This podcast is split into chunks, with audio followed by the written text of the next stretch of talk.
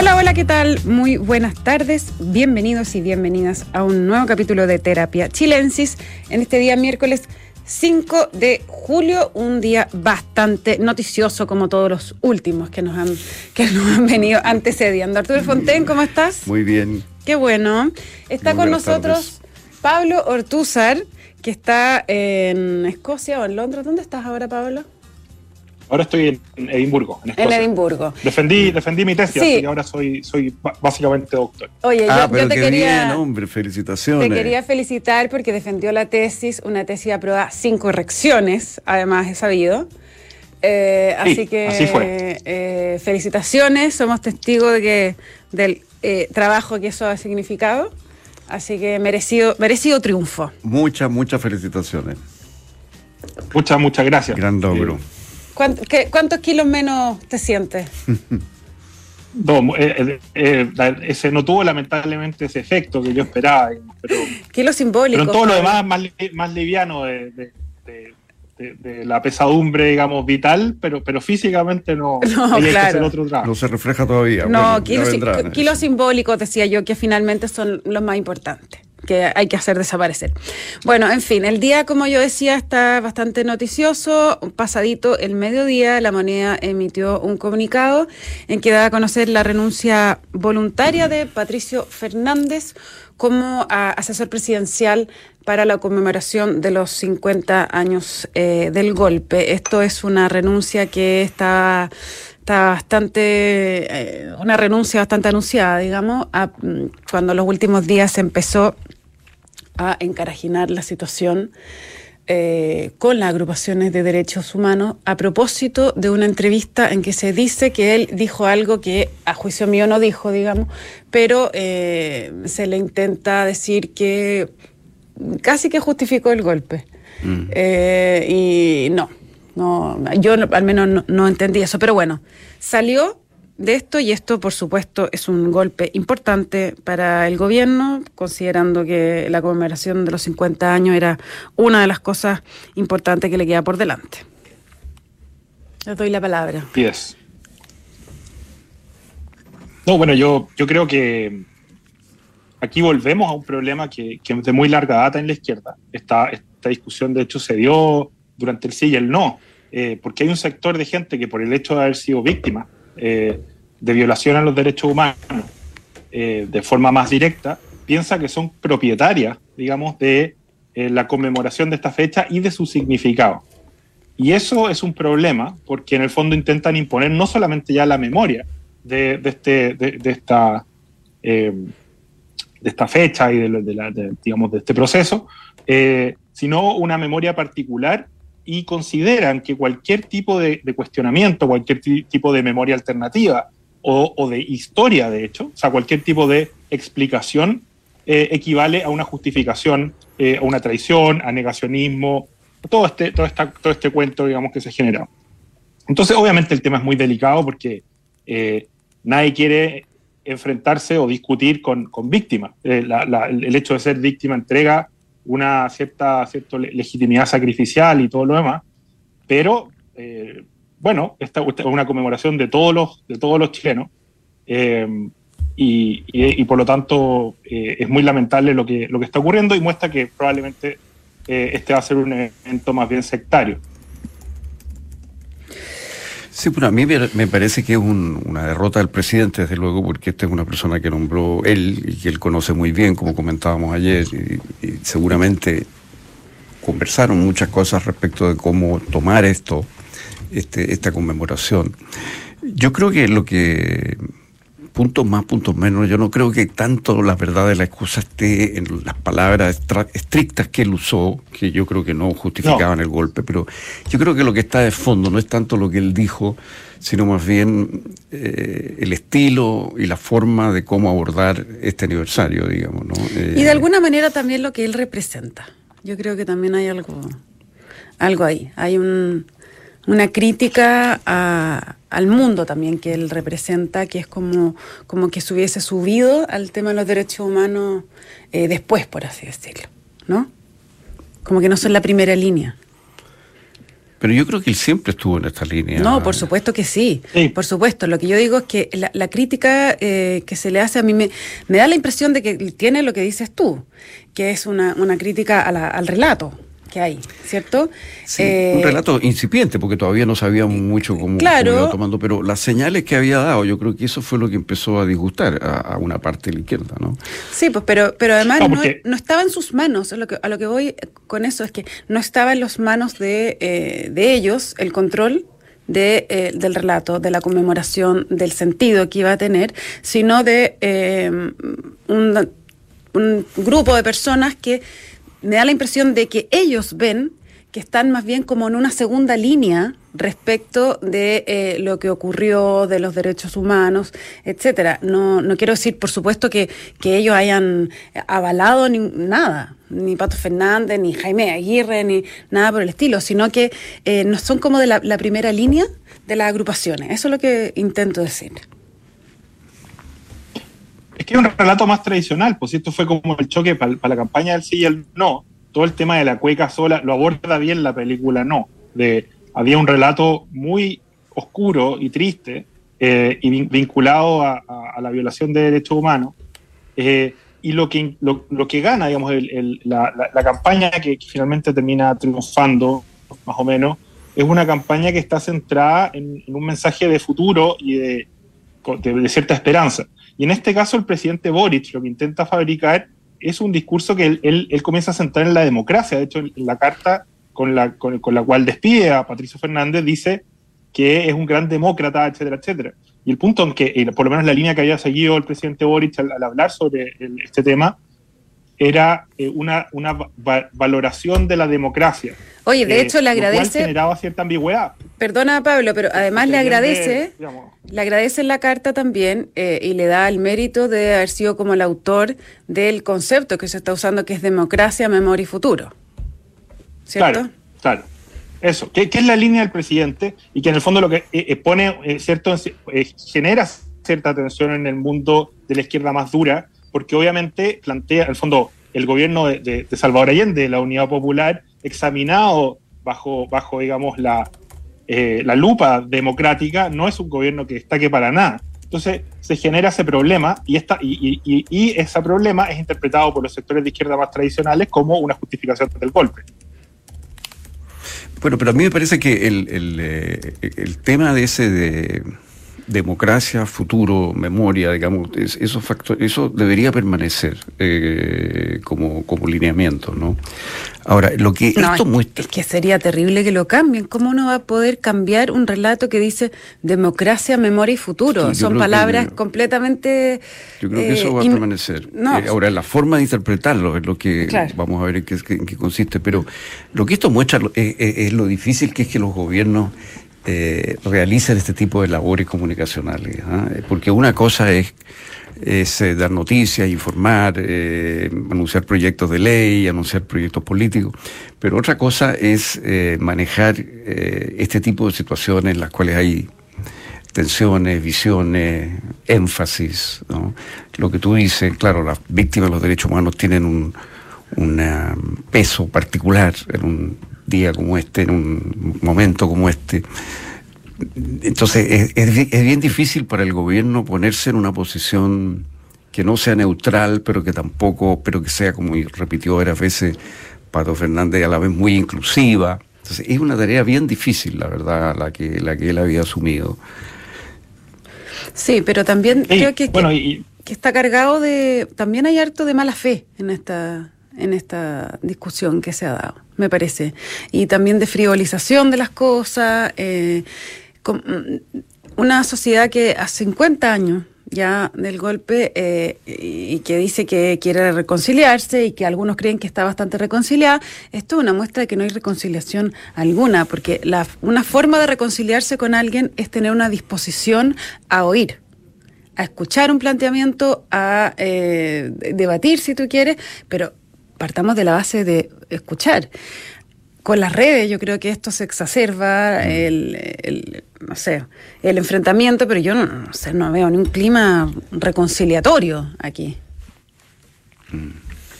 pues son sectores, esto es un sector de la izquierda que nunca ha estado por la reconciliación tampoco, y que además construye todo su discurso desde la memoria, y la memoria es lo más parcial y militante que hay. Eh, la memoria, extrañamente, siempre está de acuerdo con uno, en algún sentido.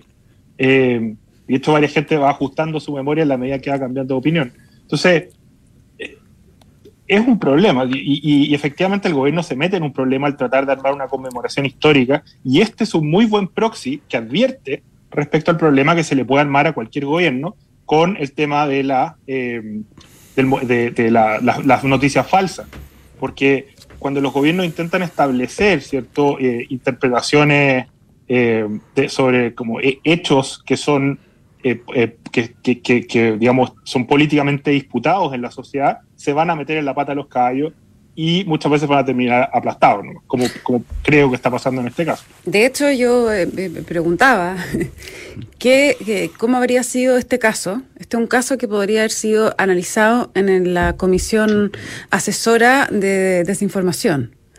Eh, ahí, bueno, ahí habría habido una prueba importante eh, de ver cuáles son las verdades, ¿no? Claro, ¿cuáles son los bordes, digamos, ¿no? entre lo verdadero y lo falso, entre lo correcto y lo correcto? Aunque, claro, ellos dicen que no tiene como propósito determinar lo verdadero y lo falso, pero yo creo que este sí es un caso que se podría ir al menos a analizar en esa comisión. Claro, la comisión se supone que da recomendaciones, mm, no toma mm, decisiones, pero es bien difícil dar recomendaciones cuando, las son, cuando son situaciones de este tipo, ¿no? Mm.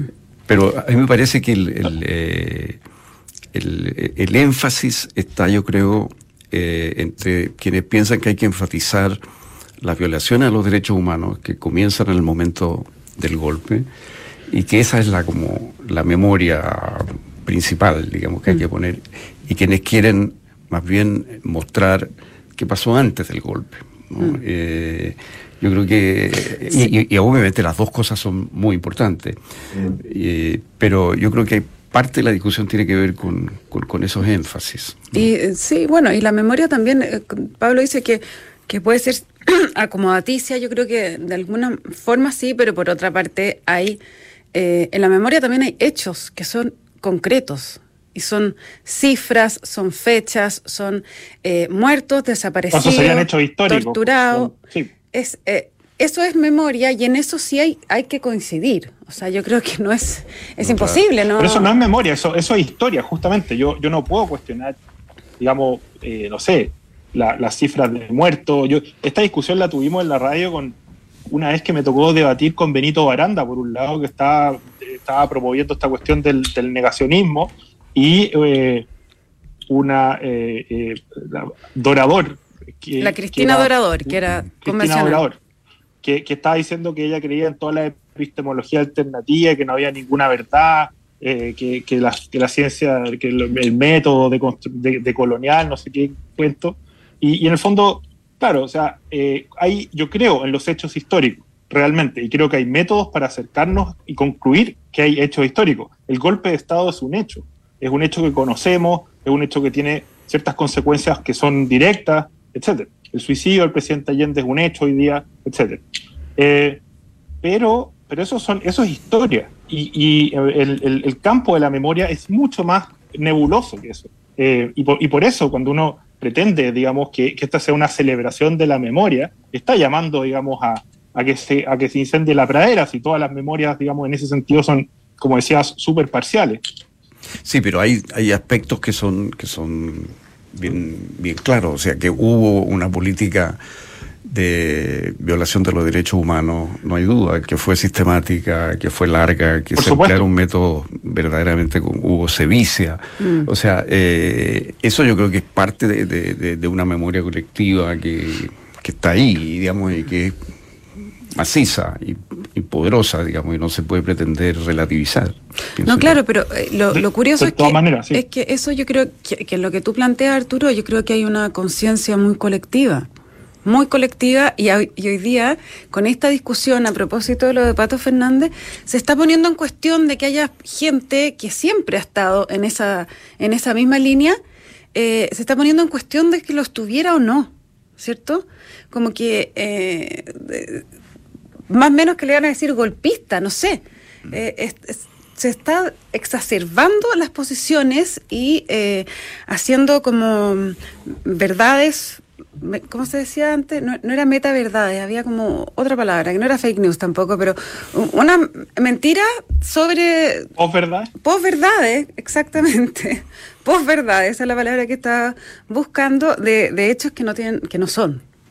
Eh, y de declaraciones que, no han sido. el problema de, de, meter la democracia como criterio, porque ahí se, se empieza a empantanar la cosa, porque uno ve que eh, la izquierda de la época tenía un compromiso más que frágil con la democracia. La Unidad Popular, las facciones de la Unidad Popular son, son muy poco democráticas, la mayoría son revolucionarias. Eh, personajes como Carlos Altamirano entran en, la, entran en escena y ahí se empieza a enredar, obviamente, la película. Eh, y eso es algo que para la izquierda que, que, que, no quiere, que en el fondo que idealiza el gobierno de la Unidad Popular, no, no quieren estar ahí. Por eso, por eso el problema, creo yo, se genera porque el gobierno introduce esta variable de proteger la democracia, cuidar la democracia, los valores democráticos, con una izquierda que no es democrática. El Partido, el partido Comunista no es un partido democrático, no tiene fundamentos democráticos, no tiene ideales democráticos, no tiene una, una práctica democrática sustantiva. Entonces, bueno, eh, obviamente no, eh, eh, es, como que yo no entiendo por qué es tan difícil decirlo y ver, ver que obviamente introducir esa variable genera un problema. A ver, pero ahí yo, fíjate que tengo mis discrepancias, porque yo creo que el Partido Comunista chileno, desde muy temprano, definió una línea de acción, por lo menos pacífica, legal. Eh, claro, la idea de la dictadura del proletariado estaba al final, pero el camino era democrático y el Partido Comunista chileno en ese sentido se diferenció de otros partidos comunistas del mundo, y muy temprano, en los años 50. Eh, y, en ese sentido me parece que, es un poco distinto el caso del Partido Comunista nuestro que el de otros. De hecho, creo que el Partido Comunista porque, nuestro... Porque buscaban utilizar la democracia para construir una dictadura. Bueno, una dictadura del proletariado. Y, de alguna manera fue el camino eh, que después, si tú ves un poco la experiencia del Partido Comunista chileno influyó bastante en lo que después fue el eurocomunismo. Yo creo que en ese sentido el Partido Comunista chileno se adelantó un poco fue a, lo moderno. A, lo que iba a ser el, eurocomunismo. Pero claro, sin renunciar a la dictadura del proletariado. De hecho, lo decía eh, nuestro entrevistado Eduardo Labarca hace dos días, atrás, digamos, ¿no? Siempre estaba ese horizonte. Eso es curioso porque el, eurocomunismo en el fondo se construye un poco a partir también del rechazo a las políticas de la Unión Soviética respecto al, digamos, a su esfera de dominación en Europa del Este. Eh, estoy pensando en el Partido Comunista Italiano. Eh, y, en cambio el Partido Comunista Chileno siempre fue de línea dura, digamos, de defender esas políticas, digamos, de, eh, dominación, digamos, brutal por parte de la Unión Soviética respecto a, su, a sus países satélites. Yo no, yo creo que, o sea, yo entiendo que la, efectivamente el Partido Comunista Chileno siempre ha tenido una línea de o más o menos, digamos, una línea de, utilizar el mecanismo democrático, pero, pero la idea de que son un partido sustantivamente democrático, por eso a mí me parece eh, equivocada. Me quedo dando vuelta lo que. perdón. No, no, eh, siempre fueron decía, somos eh, soviedinchas. Soviedinchas, claro. No, yo me quedé dando vuelta a lo que decía Pablo de, de, que si era un entuerto, ¿no? Haber puesto la palabra democracia en, en esto del relato. Yo no, no, la verdad es que no, no había pensado lo que, lo que tú estás planteando, pero no, me parece que tiene que estar porque el sentido de poner la palabra democracia, lo que, al menos lo que se quiso hacer, y yo creo que es correcto, es valorizar eh, la democracia y eh, en fondo generar conciencia, o sea, más que generar conciencia, reafirmar la conciencia de que la democracia es algo que nunca se puede perder. Eh, y, y, entregarlo a las nuevas generaciones también el golpe lo hicieron los militares, pero la democracia la destruyeron no los militares, en buena medida. Entonces, si se abre esa puerta, se entra en un problema que, el presidente creo que no lo, vio venir o, pensó que había más consenso al respecto. Y bueno, yo, eh, pienso creo que, ese fue lo que gatilla, digamos, todo, esta, todo este problema y por qué acusan a Fernández de justificar el golpe, cosa que es falsa en sus declaraciones, pero que cuando se usa el, baremo de la democracia para discutir sobre cómo se llegó al golpe, se, entra en ese problema. Pero por otra parte, eh, yo pienso que una de las cosas que pasó a raíz de la dictadura y de las violaciones de los derechos humanos fue que se valorizó muchísimo la democracia, incluso lo que se llamaba desde la izquierda anterior los derechos burgueses, la democracia burguesa, que a veces tenía un sentido un poquito peyorativo, se valorizó enormemente. Por ejemplo, el habeas corpus, una serie de normas jurídicas que parecían menos importantes eh, de lo que después se demostró que eran. Entonces yo creo que la experiencia de la dictadura hizo que se valorizara mucho en Chile la democracia y yo pienso que la idea de esas tres palabras, al meter la palabra democracia, es que justamente las generaciones jóvenes, eh, por así decir, eh, reciban esa experiencia mm. y se produzca un traspaso de esa valoración a las instituciones de la democracia. Sí, es por, ahí yo creo que es la, idea de lo que se, quiere hacer. Em, y sobre todo que, bueno, hay... Es bastante urgente porque, sí. No, o sea, eh, por las encuestas que hemos visto, ¿ves? Que, que, últimamente hay otra, otra posición. O sea, yo creo que el momento político también es bueno para expandir ese discurso. Que tiene riesgo, y lo estamos viendo, al parecer sí. Bueno, y, vemos que la democracia está hoy día en muchas partes del mundo pasando por un periodo de cuestionamiento y hay una fuerte tendencia hoy día a establecer estas democracias con estos líderes autoritarios elegidos democráticamente, pero que en el fondo pervierten el sentido de la democracia. Entonces yo creo que hay una cosa actual hoy día en el mundo de valorizar la democracia. Yo creo que ese es un desafío que apunta al futuro justamente. Ahora, eh, está bien claro que, la intención inicial de, porque me acuerdo cuando se generó este relato, eh, la discusión era cómo encontrar un, concepto que eh, no, que reconociera la memoria y, la historia que hemos vivido, que valorizara la democracia, pero también proyectara hacia adelante. ¿no? Que, no quedarse como eternamente pegados en, un, en, lo mismo, sino ir hacia adelante. Esa era la idea un poco de la moneda. Y eh, da la impresión de que con los episodios que estamos viendo va a ser re difícil eso, ¿no? Como poder avanzar eh, discursivamente e incorporar gente joven. Eh, se va a quedar pegado en, lo que fue nomás. ¿Mm? Quizá, deberían abandonar el proyecto por completo. Quizá una pésima idea. Yo, yo siempre pensé que esto era muy mala idea. Y ahora, peor todavía, digamos. O sea, si es que además nos vamos a mover a un un campo de batalla de la memoria, mejor, mejor tirarle la cadena al tema de la conmemoración y hacer algo más chiquitito, no, no convertir, porque, porque para el presidente esto era como muy importante, se suponía. Sí, Bueno, hay, hay instituciones, hay asociaciones, hay personas, hay, en fin, hay mil maneras a través de las cuales esto se va a estar eh, conversando y conmemorando de alguna manera. El, el, gobierno no va a ser la única instancia, ni mucho menos. Eso, mejor dejárselo a la sociedad, ¿no? Creo yo. que, el gobierno como, como, como señor Corales del asunto. Sí, pero ¿cómo se va a desembarcar ahora? Imposible. Quedan dos meses.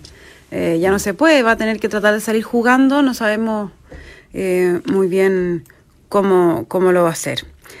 Estaremos a la guaite, pero eh, de todas maneras está complicada la cosa para el presidente Boric, considerando que esto, la reforma tributaria y la reforma de pensiones era como lo único que, que está por delante y eh, las tres cosas se ven bastante enredadas, ¿no?